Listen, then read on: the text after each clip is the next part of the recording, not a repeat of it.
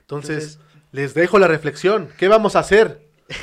El capítulo Tres robots, güey, que en inglés se dice Three robots. Pues, directamente pudo haber ido a los panteones y no. y No, se va, se me- va a Xochimilco. Me interesa güey. más los que se ahogaron en las trajineras. Cinema Gallito, un toque de cine. Con Jerry Martínez,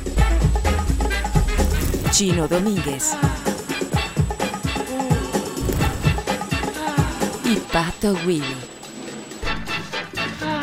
Bienvenidos a este segundo episodio de Cinema Gallito. Eh, quiero presentarles a las personas que estaremos acompañándonos en este podcast, en este episodio. De mi lado derecho está Nani Preciado, arroba Pato Willy. ¿Cómo estás, Nani? Hola amigos, muy bien. Hoy me siento fantástico, es sábado y no tengo cruda, entonces perfecto. Es un milagro, diría yo. Yo también. Y de mi lado izquierdo está Chino Domínguez, que se ve radiante el día de hoy. Muchas gracias, Jerry, por esa bienvenida. Hola a todos, a los que nos escuchan. Yo soy Eduardo Chino Domínguez y estamos en otra presentación de Cinema Gallito. Bienvenidos todos.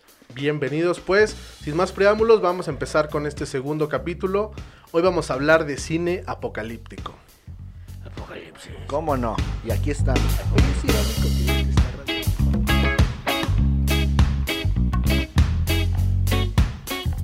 Con la amenaza de una posible tercera guerra mundial, incendios catastróficos en el continente oceánico y crisis diplomáticas en Latinoamérica, así nos recibe el primer mes del año. ¿Por qué enero siempre tiene que estar de la verga?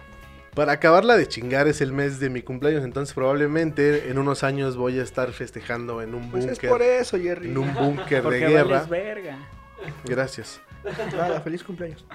Y es que el 2020 ya suena a futuro. Y como vemos, Sí. esto comienza a tomar forma de futuro distópico.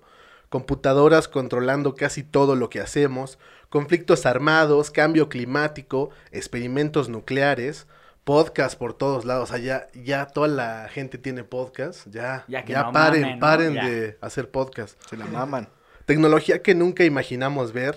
La realidad está comenzando a alcanzar a la ficción. Y tecnología que imaginamos ver, güey. Es por eso que el cine apocalíptico es un buen pretexto para hablar de futuro. O el futuro es un buen pretexto para hablar de cine apocalíptico. Ahí te lo dejo de tarea. Y te la llevas y me la resuelves. La secuencia final de El planeta de los simios es uno de los giros más apoteósicos de la historia del cine, al mostrarnos una ya extinta humanidad, al ver enterrada la Estatua de la Libertad, haciéndonos testigos de la conquista de los simios sobre la raza humana. Simios inteligentes, aclaro, porque ya somos gobernados por simios, pero no, no llegan a tener esa inteligencia. Exacto. No son César, ¿no? Si hablamos de géneros, podemos etiquetar este tipo de historias como ficción apocalíptica, un subgénero cinematográfico de la ciencia ficción, inspirado por la literatura distópica. En este tipo de películas los autores proponen futuros inciertos, posibles catástrofes y, ¿por qué no?, advertencias sobre cómo podría terminar la humanidad. Es un porvenir que parece lejano, pero que acontecimientos de la realidad nos hacen ver que no estaremos tan alejados si continuamos cometiendo los mismos errores. Y esto nos abre eh, uno de los temas con los que inició el año, que fue este rumor sobre la Tercera Guerra Mundial. Eh, no esperábamos eso, pero es muy curioso que cuando estábamos planeando este episodio, Sucedió. ¿Por qué no hablamos de apocalipsis si ya suena como 2020, como algo ya Muy uh, futurista, ajá, pero no suena como alentador así de, oh, el futuro, ¿no? Como que ya suena que van a pasar cosas. A lo mejor Pues, el culeras. principio del fin, Exacto. por decirlo de alguna manera. No, cállate. Isaac Asimov, escritor y padre de la robótica, publica en 1942 Las leyes de la robótica, donde estipula tres principios que nos explican el deber y propósito de un robot. Ahí les va, lo saqué de, de Wikipedia, entonces fue una investigación bastante ardua. La primera ley, un robot no hará daño a un ser humano o, por inacción, permitirá que un ser humano sufra daño. ¿Cómo ves esta ley? Más allá del permitirá o no, yo creo que el único capaz de hacerse daño así es el humano, ¿no? Independ el, el robot va a estar presente, va a estar presente, pero para los fines que siempre ha sido la tecnología, hacernos más cómoda la vida. Yo creo que ni siquiera tenemos por qué pensar en que nos atacará si es creación nuestra, güey. El- el- si en caso de que nos vaya mal, es por nuestra inacción o mala acción. Ahora vámonos con la segunda ley. Un robot debe cumplir las órdenes dadas por los seres humanos, a excepción de aquellas que entrasen en conflicto con la primera ley. ¿Qué entiendes por eso? Pues me parece que están diseñados o tienen que estar diseñados para acatar cualquier orden en diferentes Pero, contextos. por ejemplo, si un humano le ordena a un robot que mate a otro ser humano, No, pues ahí a eso iba, ¿no? a eso iba.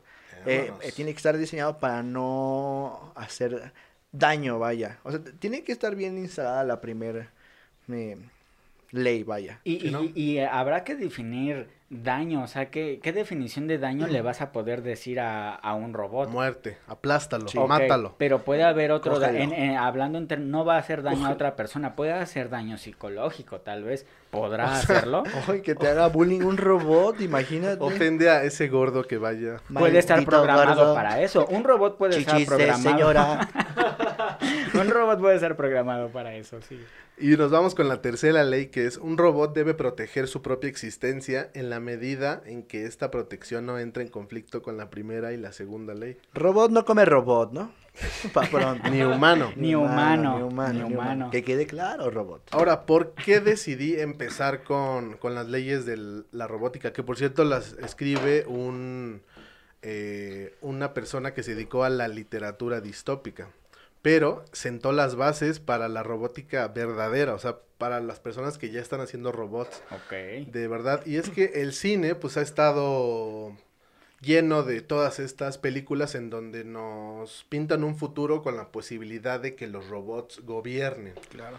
No es nuevo este género, pero es una de las tantas historias que se cuentan en el, en el cine.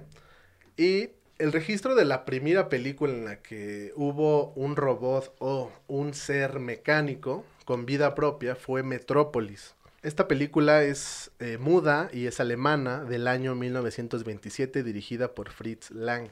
Es considerada una de las grandes películas del cine expresionista alemán y de, y de la historia del cine mundial. Fue el primer filme considerado Memoria del Mundo por la UNESCO. En esta película vemos un primer acercamiento a este tipo de cine robots, futuros con regímenes De- totalitarios ¿De qué año es, güey? de 1927. Uh, Ya está vera, ruca. ajá. Sí, ganas tiene la película. Entonces, eh, esta película es el primer acercamiento hacia ese tipo de temas, pero como buen chico noventero, que por cierto ya a partir de este año ya empiezan a cumplir 30, todos los de los 90, entonces, este, pues revísense la próstata, ¿no? Ahí No, Claro. es, es hasta los 40. pero ya hay que, pero ya hay que ir empezando a tentar, ¿no? A- si te palpar. ¿Quieres? adelante. Yo sí. Sin embargo, crecí viendo en el Canal 5, por cierto, eh, una película que a mí me fascinaba y que está dentro de mi top, diría top 3 de mis películas favoritas, que, es, top 3 es importante. ¿eh? que es Terminator 2. Ah, No soy fan de la saga, no soy fan de ni de James Cameron, pero esta película, cada que la veía, la disfrutaba de la misma manera, porque plantea este tipo de futuro en el que las máquinas ya se revelaron, o sea, a los robots ya les valió madre las Sí, leyes ajá. de la robótica, ya destruyeron por completo la humanidad y solamente queda una resistencia. Pero esta película se basa en el pasado, en John Connor, que es como el héroe, el futuro héroe de la humanidad, es amenazado por un robot que es el T-1000, no sé si se acuerdan que es el robot que se regenera Solito, como, solito, como solito. Mercurio, que es interpretado por Robert Patrick.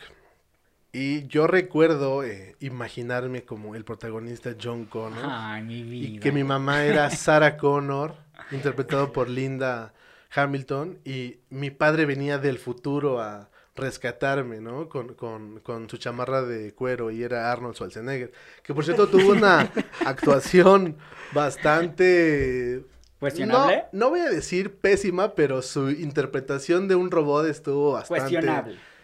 Pero eso fue lo No. que le dio la esencia, güey. O sea, sí Ah, lo, ya o te sea, entendí. si nos ponemos exquisitos en la actuación, pues quizás la in- interpretación de un robot, este, no tendría que ser tan caricaturesca, güey. Porque era totalmente cuadrada. Sí, güey. Sí, no. Nada Y más le este- faltó hacer. Eran los noventas también. Exacto, eran los 90, se estaba, exper- se, se estaba experimentando con, pues con este tipo de propuestas, pero yo rescato de esta película tres escenas A ver, eh, a ver. que para mí ya son icónicas del cine. La primera es la escena con la que abre. Vemos ya todos, este, el mundo hecho cenizas prácticamente y vemos un pie aplastando un cráneo humano como el sello de el. Dominio. el robot ya dominó a, a- a los humanos y de esta escena se han hecho infinidad de referencias en la cultura pop la última la vimos en Ricky Morty Ah, sí. en Sí, la- sí, sí. el capítulo de las serpientes, si tienen la oportunidad De la verlo, temporada. van a cachar esa referencia. Eh, la segunda escena con la que me quedo es la escena de la persecución, en la que este T-800, in- interpretado por Arnold Schwarzenegger, que por cierto, una vez oí que se que se pronunciaba Schwarzenegger o al- algo así, o sea, como, eh, exacto, como este pedo alemán de pronunciación. Bueno, estaba? pero vamos Pero a permitirnos lo conocemos como lo conocemos como el Terminator, Como el ¿no? fisicoculturista, ¿no? Olympia, El gobernator. el mamado, El mamado. Gobernator, exacto. Overnator. Entonces, este güey es una secuencia poca madre en donde este güey eh, sube a una moto a John Connor y están en medio de un acueducto siendo perseguidos por, por el T-1000, que es el este robot que se regenera como ¿Qué les Mercurio, digo? no la banda Mercurio. Porque si no ya había que los persigue en un tráiler. Es una secuencia tan, tan cabrona, tan de Hollywood, que para mí es una de las mejores, de las más emocionantes que he visto por lo menos en este género. Y la tercera es la escena icónica cuando se despide el buen Arnold Pues esa quedó para siempre, güey. De la- John Connor como de, hey, chido, chido por ti, te quiero, hijo, ¿sabes? Como de, ya cumplí mi misión, fui un robot bueno, te lo lavas, ¿no? Es como Es mi like, carnal, exacto, el pulgar arriba, Like. esa es la escena a la que me refiero, el, el, Y te califico. ya cuando está, este, hundiéndose en la lava y solamente saca el pulgar y, y dice John Y Connor, cuídate, hijo. Y que yo creo que de hecho con esa escena termina cumpliendo los parámetros de los para los que fue creado un robot. Ahí cumplió con todo, protege al Exacto. humano, sirve al humano, güey. Y bueno, con esa película eh, doy una pequeña introducción de lo que, de una probada de este tipo de cine a- apocalíptico. Y con esto doy paso a tu sección. Entonces vamos a rolar, a rolar el gallo hacia nuestro querido amigo Chino Domínguez que nos trae. Pues no sé qué nos trae, pero escúchalo. Ahí trae. algo. Hola a todos, hola a todos. Aquí quiero hacer un paréntesis como siempre. Nos acompaña en los, en los controles nuestro amigo JJ Lozano. Un saludo a JJ Lozano. Jay. Pues yo les traigo en mi sección, la sección de chino, les traigo una más que crítica e impresiones hacia una película que se llama I Am Mother. I Am Mother es una película de drama, suspenso y ciencia ficción con duración de una hora con 55 minutos. Fue estrenada en el Festival de Cine de Sundance en Utah, Estados Unidos en enero de 2019. Es una película relativamente joven, va para un año. El filme está disponible ahora en Netflix y quiero Ah, dar quiero dar la sinopsis de lo que dice Netflix, ya yo me desarrollaré. Órale. Desarrollate. Lo que dice Netflix es, tras la extinción masiva de la humanidad, la vida de una adolescente criada a solas por un droide cambia por completo al toparse con otra humana. Y ahora sí, lo desarrollo. La película inicia con una máquina contadora que dice la fecha exacta en la que ocurre la historia y que también asegura que sobre la faz de la Tierra ya no existe ningún humano. Es por eso que yo entiendo que es más, más una película post-apocalíptica. I Am Mother es protagonizada por un robot o androide, como, como lo queramos ver, que para términos prácticos llamaremos madre, ¿no? O mamá, como le quieran decir. La mamá. Mamá. O sea, el robot funge como una matriarca. Exactamente, la, la que controla todo. Ok. Madre vive en una especie de nave, búnker o refugio antibombas, muy muy grande, que resguarda, entre muchas otras cosas, una sala con los suficientes fetos humanos protegidos con muy altos estándares de, conser- de conservación capaces de repoblar el planeta Tierra. Ok. Eh, cuando digo muy altos estándares de, de conservación, pues vaya, son, son impresiones que uno tiene y obviamente cada quien cuando la veo, de verdad invito a que la vean, se, se formará su propio juicio, ¿no? Es, Claro. es una ciencia ficción mu- muy, muy, chida. Este, Interesante, vaya. Pese a la cantidad de, de, de fetos, de potenciales seres humanos que tiene a su disposición, Madre solo tiene, decide, Madre, solo hay una. Madre en este momento solamente decide hacer nacer uno Ok. de, es- de todos esos millones, güey, de todos esos millones. De este, de este nacimiento, vaya, de este nacimiento resulta, resulta hija, ¿no? Le, le llamaremos hija, interpretada por la danesa Clara Rugard Larsen. Hija es una niña que vive sin contacto con otros seres humanos, puesto que no existen, al menos en, en el búnker en el que ella crece. Aunque ella vive bien, nunca deja de cuestionarse las razones de su soledad. Como ser humano, bien dicen, ay, nace solo, morimos solos. Pero en lo que nacemos y morimos, pues tenemos que estar con alguien, ¿no? Claro, la, compañía. La, la morra sí se cuestiona siempre el, ¿qué pedo? ¿Por qué no hay un humano, no? ¿Por qué no hay Alguien más como yo. Exactamente. Sí, en una, en varias ocasiones pregunta a su madre, pregunta a su madre eso. Oye mamá, ¿por qué no existen otros morros para con los cuales jugar? Y debido a ese diálogo y a otros, pre- ¿vas a decir algo? No, no, que me recordó la canción de Cepillín. y no tienen una mamá. O sea, como este pedo de que estaba solo. No puede No, ser. eh, continúa, por favor. Gracias, gracias. Debido al diálogo y a los cuestionamientos que hace hija a madre, madre admite que su tarea, esto es, esto es muy importante en la película, es fundamental. Madre admite que su tarea es dar una segunda oportunidad al planeta Tierra a través de seres humanos más humanos y mejor educados que nunca. Ok.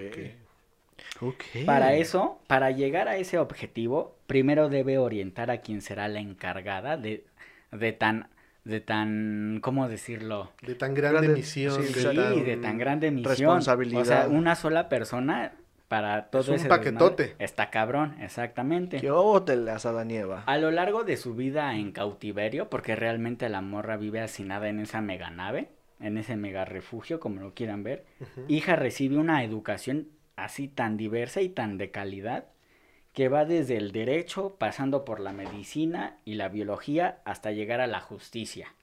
Ok. Y en términos no dichos, pero interpretados por mí, de libertad, porque es, es un ser humano encerrado, así, es un ser humano encerrado y separado de todo, de todo lo que nosotros conocemos en el planeta Tierra, es- exactamente, tanto humano como con la naturaleza. Ok.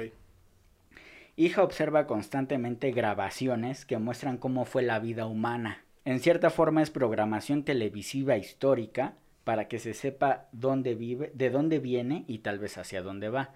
Es eh, a través de esas grabaciones que le pone su madre se, se va enterando de que hubo una guerra aquí, a lo mejor un evento deportivo allá. Trump mató a un líder iraní y Trump valió verga. Exactamente, y después a lo mejor vale verga Trump, no, no sabemos. ¿no? Oye, Cállate. No, No. de eso siempre ha valido, güey. ¿somos los malos? ¿Somos los malos? Ok. Y a lo largo, perdón, eh, ahora sí, ya, ya, ya dado esta, digamos, esta primera parte de la película, llega el conflicto, ¿no? Ya, ya la morra es una morra ya, ya adolescente, ya está... Ahora, ¿va a haber spoiler? No, para nada. Para advertir a nuestros amiguitos que nos están viendo No, no, y que no, nos no, están para escuchando. nada. Yo los invito a... Libremente pueden escucharte y no va a haber spoiler. Porque sí, o sea, la verdad es que sí suena muy interesante. Entonces yo creo que mucha gente la, la va a querer ver porque yo, yo no había escuchado de esta De, peli. de hecho, dejo de narrar la trama hasta aquí. Ok. Pues más bien, este, ya este es el último punto, que ya cuando viene el conflicto. El conflicto llega cuando una alarma del búnker se activa.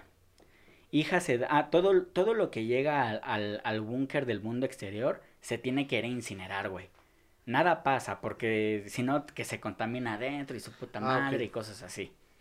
Na- nada Nada del mundo del mundo exterior pasa al búnker, güey. ¿Qué, ¿De qué qué, si- que traía aquí un Carlos V? No, a la sí, verga. a la verga, sí, quemarlo. sí, sí. tal No, si que, viene de no, que es mi marcapasos, no, no, su puta madre, nada, güey, nada pasa.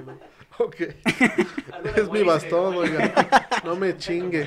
No. Hija se da cuenta de que al búnker ha llegado otro ser humano, cuando se supone que ya no existen, güey. ¿Y Ok, qué entonces onda? ahí entra el Eh, conflicto. Es una mujer que le cuenta a la hija una versión muy distinta a la que ella conoce del mundo exterior. Que los robots son malos, su mamá es un robot, Ok. y le pide que por favor la ayude a sobrevivir. De hecho, la, la mujer viene escapando de los robots. Esto hace que hija se cuestione por primera vez en su vida, güey, la veracidad de la historia de su ma- que su madre contó e incluso desconfía del robot que le dio la vida y lo ha cuidado y educado durante, durante toda su existencia, güey. Hasta aquí terminó, lo demás lo reservo para el, Espectador. para el espectador. Ya no les puedo decir más, por favor los invito a, a que la vean, pero concluyo con las partes que yo rescato de esta película. A partir de aquí la, la mucha hija se debate entre lo que dice su madre y lo que le llama a ser su instinto humano, güey. Y, y esto es muy cabrón porque pese a que siempre ha estado bajo la tutela de un robot, tiene otra naturaleza, ¿sabes? Y es ahí donde Le sale el cobre humano. sale el cobre humano. Exacto. Este, madre, hasta aquí, los elementos que yo rescato en I Am Mother es, son cuatro. Y es si en algún momento la inteligencia artificial llegará a uno, mi primer punto es hacer más inteligentes que sus creadores. Puedo decir, sin temor a equivocarme, que tal vez a estas alturas ya lo sea. A las alturas en las que nosotros vivimos. Punto número dos. Si la inteligencia artificial represente en algún momento amenaza para los seres humanos, que somos los creadores de esa inteligencia artificial. Número 3. Si la inteligencia artificial exterminará al ser humano y, a su vez, sea la encargada de, re- de reinventar, reorientar y salvar la calidez y calidad y naturaleza humana del ser humano. Entonces no estaríamos tan perdidos porque a lo mejor nos matas, nos matan pero nos reviven, güey.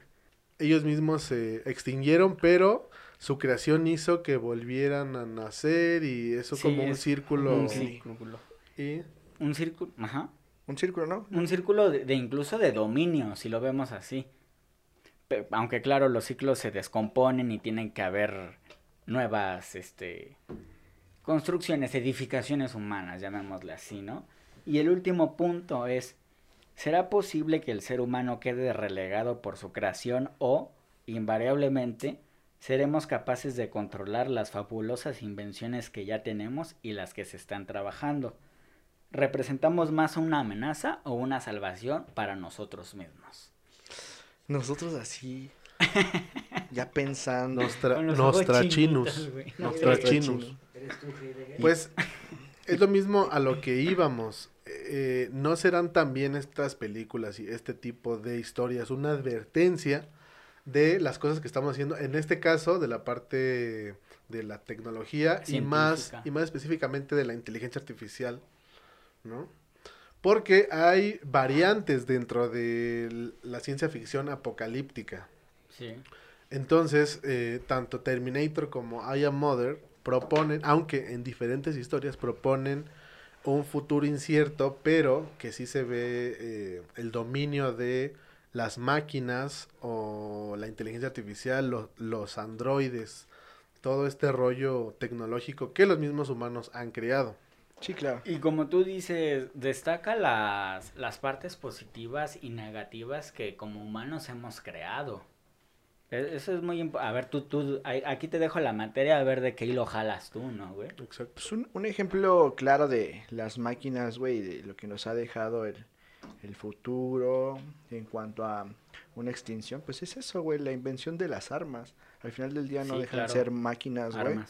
Y pues sirven para eso, güey. Y, y sa- y- y no, y no podrán ser inteligentes, pero sí fueron creadas para dañar a otro Exacto, ser humano. Entonces, les dejo la reflexión. ¿Qué vamos a hacer?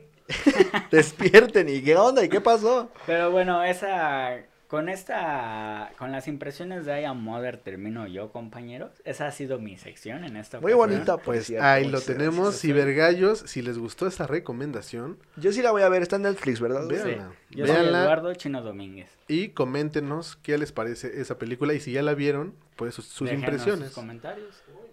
Y así pasamos a la última, pero no menos, Menos importante, importante. Ay, gracias, está en coro los dos. Ay, qué lobas. Sección de nuestro amigo arroba Pato Pato. Willy. Pacho Willy. ¿Qué nos traes? ¿De qué sabor nos traes hoy? Pues les traje del rojo, sabor del rojo. De rojo, ¿no? No, güey, pues ya que estábamos tocando el tema del género apocalíptico, em, bueno, bastantes formas de ver cómo puede acabar el mundo. Me, me quise basar en las que se pudieran dar de una manera un poquito más realista, dejando eh, fuera las que podrían ser por causa del planeta, del mismo planeta, como desastres, desastres catastróficos, como- Naturales, sí. y que existen un chingo de películas de esas que no son mis favoritas realmente, pero que, pues, güey, puede suceder. ¿estás Sí, de o sea, acuerdo? si ya vivimos un pinche terremoto, no quiero ver una película Sí, a que me muestre otro terremoto. ¿Qué? Y otra, y otra, Kuno Becker, saludos. Otra de las, de las variantes de este género que me parecen un poquito más interesantes y divertidas hasta cierto punto es una apocalipsis zombie, güey. Ok. El apocalipsis zombie Y me, popular. Ajá, claro, güey. El apocalipsis zombie, y digo realistas, güey, porque reafirmando la teoría de Breaking Bad y Walking Dead, me parece que no estamos muy alejados, güey. La- Esta teoría nos dice, güey, que los cristales del señor, del doctor White, eran tan puros, tan, tan puros de metanfetamina que la banda se empezó a meter a, a hacer un chingo de droga y empezaron a tener este tipo de transformaciones hasta que los dejó pues zombies, literal, güey. O sea, Entonces está conectada de cierta forma en el mismo ajá, de hecho, universo. hay teorías y todo el pedo, ya sabes. Obviamente Walking Dead es el futuro de lo que pasó con Con Breaking Bad, claro, güey. Ajá, y bueno, sí, Dead. si yo no vi completa la serie, vi algunas, al- por, por algunos, este, cachos, güey. Como, como Peña Nieto leyó la Biblia, ¿no? Claro, exacto, lo mismo hice con... Pero la verdad es que, pues, te deja pensando sobre un futuro, reflexionando sobre el uso de, de, de, de de, las, las drogas tan puras, ¿no? Ajá, güey. Entonces, pero a, a mí, a mí la quise, quise nombrar esta situación porque me parece divertida y aparte me trae una de las Y es una buena mejores, teoría.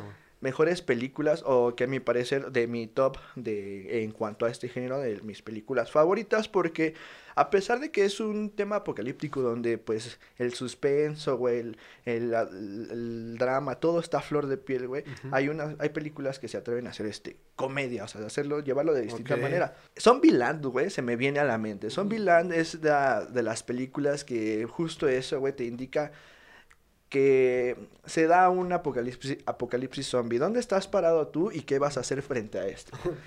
Entonces, güey, yo viendo la película me doy cuenta que es como un tutorial de cómo Como sobrevivir. una capacitación hacia- de cómo matar zombies. Ya- ¿no? Ajá, ya no güey. menospreciemos el género, ¿eh? Sí, güey, y entonces, pues, deja abierta aparte la posibilidad de una, de que la especie humana sobreviva.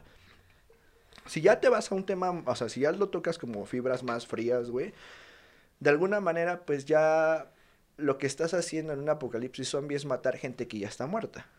Claro. Entonces, ¿por qué no lo hacemos divertido? Y eso, y eso es lo que hace Zombieland, güey. Es una buena propuesta. la forma en cómo los van acabando, güey, ay, que se enamora de Tallahassee. bueno, no se enamora de Tallahassee porque Tallahassee es otra persona. Pero el, el, el, el embrollo, la trama que se va destilando de, de esta película, me parece muy divertida, güey. Porque desde la forma en cómo matar zombies, digo, no es que yo sea un aficionado a esas cosas, güey, pero te lo deja como, a huevo, pues está chido, vamos a, a, A divertirnos. a pla- a- vamos a hacer hoyos, los vamos a poner, este, pues, les vamos a poner alfombras, y así me vienen correteando, pues se caen, güey, ¿qué vamos a hacer? Los bañamos con ácido, que anteriormente ya habíamos reclutado.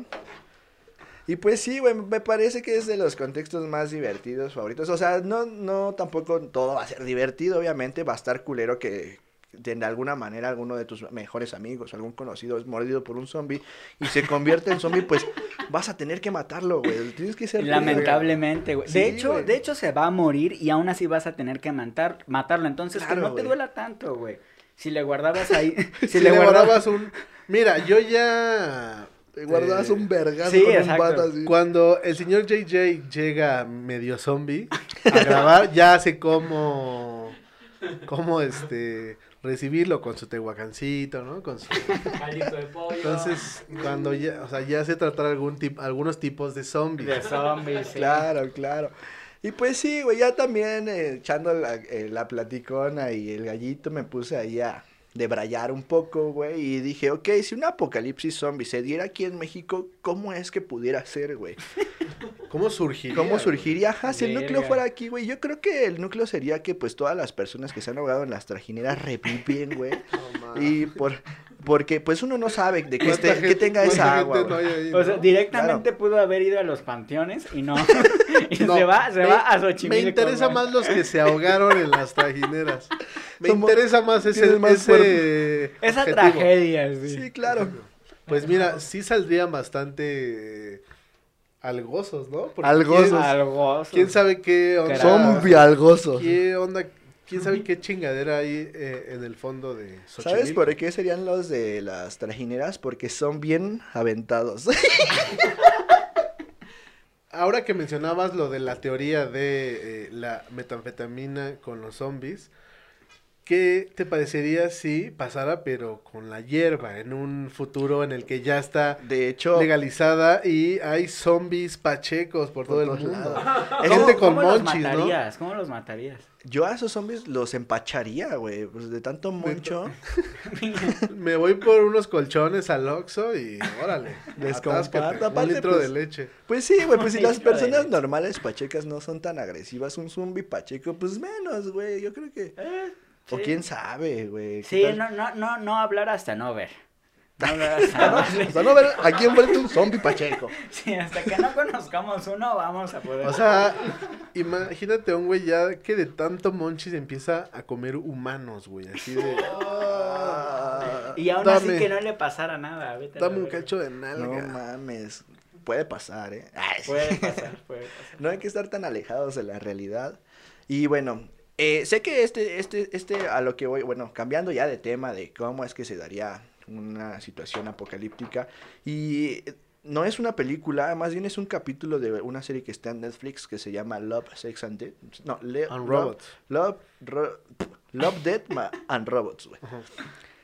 El capítulo Tres Robots, güey, que en inglés se dice Three Robots. Gracias, es que no... Hay veces que no sé cómo pronunciar ciertas palabras en inglés. Entonces Oiga, está bien deja- que se me déjalo a aclare. punto, ¿no? Déjalo a Sí, sí, punto. sí. Por favor. Ok, Ok. tres robots, tres. Solo Three, tres. three robots. No five, no six. Bueno, ya estuvo bueno. Ajá. Estos güeyes eh, se dan cuenta que, bueno, nos damos cuenta que es la Tierra, güey, donde sufren como una guerra interestelar porque las armas que manejan no son de, de las que man- manejamos aquí, vaya. Sí, ya, ya son más Sí, muy avanzadas. Ajá, claro. De láser y todo el pedo. ¿no? Todo el pedo, güey. Lo que tú sí. quieras, chino. Se encuentran, Todo el láser, pium, pium, pium, pium. entonces se encuentran con un gato, güey, lo que deja, lo que deja a la Mm, expectativa, güey, al final del capítulo, Ah. no les voy a hacer spoiler, pero lo que deja la expectativa de que los gatos dominaron el mundo. Los gatos tuvieron que ver con el apocalipsis, ¿no? Del, Dominaron el mundo al Eh, final del día, güey. Entonces dije, güey, México, no sé si sea México uno de los principales países, y no me da orgullo de decirlo, que tienen animales callejeros, pero se puede dar donde estos Animales en, si- en situación En de calle. ¿no? situación de Sí, calle. en situación de calle. Estos güeyes pueden tomar conciencia de que, pues, los humanos no son tan buena onda, tomen un rencor ol- olvidados. y órale, que, que se rebelan. se Los revelan. perros. No pues, no, pues sí hay que tener cuidado, ¿no? Como decía, puede ser una advertencia. ¿no? Puede ser una ¿Cómo estamos advertencia. tratando a los animales? No, sí hay que tener cuidado Y con, no, con y- lo que te fumes, no te Y, y un- paréntesis que dentro de eso, dentro de cualquier apocalipsis que se dé y acá, Ya, ya. y allá, yo creo que al fin, al fin y al cabo la naturaleza es la que terminará gobernando, creo yo, ¿no? Eh, Yo creo que gobierna, güey. Sí, totalmente. En sus diferentes facetas. ¿Qué conclusión podemos sacar de estas propuestas de futuros inciertos. Pues no vayan a las trajineras, chavos, la verdad. es que- No naden en Xochimilco. No es para nada. No es para nada. No, ya, en serio, las conclusiones que podemos hacer, pues, yo creo que ser más humanos, güey, tener, al menos con el medio ambiente, tener mucho más cuidado, no sé, no sé. Esa es una. Eh, Cuidar eh, nuestra relación con las inteligencias artificiales, ¿no? También, esa es Sí. otra. No le hablen mal a Siri, ¿no? O sea, como... no le griten. No le grites a Alexa, sino un día... Que ese es otro tema, la, el espionaje de, de Ah, los sí, robots. Pero sí existe, güey. ya Sí, habrá pero otro bueno, sí. capítulo para hablar de Sí, sí. espías. ¿Tú qué puedes, Guarden el tema. qué puedes sacar de conclusión, mi querido chino? De conclusión, yo creo que hay que saber nivelar nuestra inteligencia con nuestro contexto, con nuestro hogar, que en este caso es el planeta, ¿no? Yo creo que si nos ponemos pilas, sí podemos hacer que tanta perfección como tan, tan perfecta es la Tierra, también combine con nuestra inteligencia. Y ahora dentro de, eh, hablando ya más sobre cine, creo que las historias eh, posapocalípticas pues siempre van a, bueno, en la medida en que no nos alcance esa realidad, puede, las podemos seguir viendo como entretenimiento, como una distopía, Claro. Y, una y que ojalá eso sea mero entretenimiento, Sí, ¿no? sí, sí. Y, Exacto, que nos sigan emocionando, entreteniendo y sacando Y es- personajes eh, icónicos. y esperar que nuevas propuestas de fin del mundo pueden llegar a existir, porque pues ahorita nosotros tenemos estas. Tú ya pero nos dijiste dos, bastante interesantes. Que, oye, aguas ahí, ¿eh? Bastante No, interesante. ya hablando en serio. hay una droga zombie. Ah, sí, fíjate. sí, hay una cierto, droga güey, zombie sí, ya, cierto, Nos ¿no? comenta JJ Lozano. No es como tal, ay, la droga zombie, güey. Pero sí, no, Ya no se está hablando de esas No cosas. recuerdo qué, pero sí los efectos que hace, güey. bien loco. Es eso, güey. De comportamientos de zombie, güey. Así como gritar, comer, a- atacar a las personas, güey. Pierden No todo el sentido. Hay videos, güey. Si quieren se los enseño ahorita para que ya no me estén tirando de a loco, ¿va? No, no, no. Muy bien. Pues, si no hay nada más que concluir, creo que podemos dar por terminado este segundo episodio. Yo creo que estuvo bien, creo que hubo bastantes propuestas, hubo recomendaciones para los cibergallos que nos escuchan Y que esperamos sus recomendaciones. y sus comentarios, por favor. Este es nuestro nuestro bebé, Cinema Gallito, necesita de todo su amor. Queridos cibergallos, entonces cualquier comentario, eh, like, nos va a ayudar para seguir creciendo. Y pues nos vemos el, el- el próximo episodio. Eh, muchas gracias a JJ Lozano que estuvo en los controles. Muchas gracias. Muchas gracias. Nos vemos hasta la próxima. Bye. Hasta luego.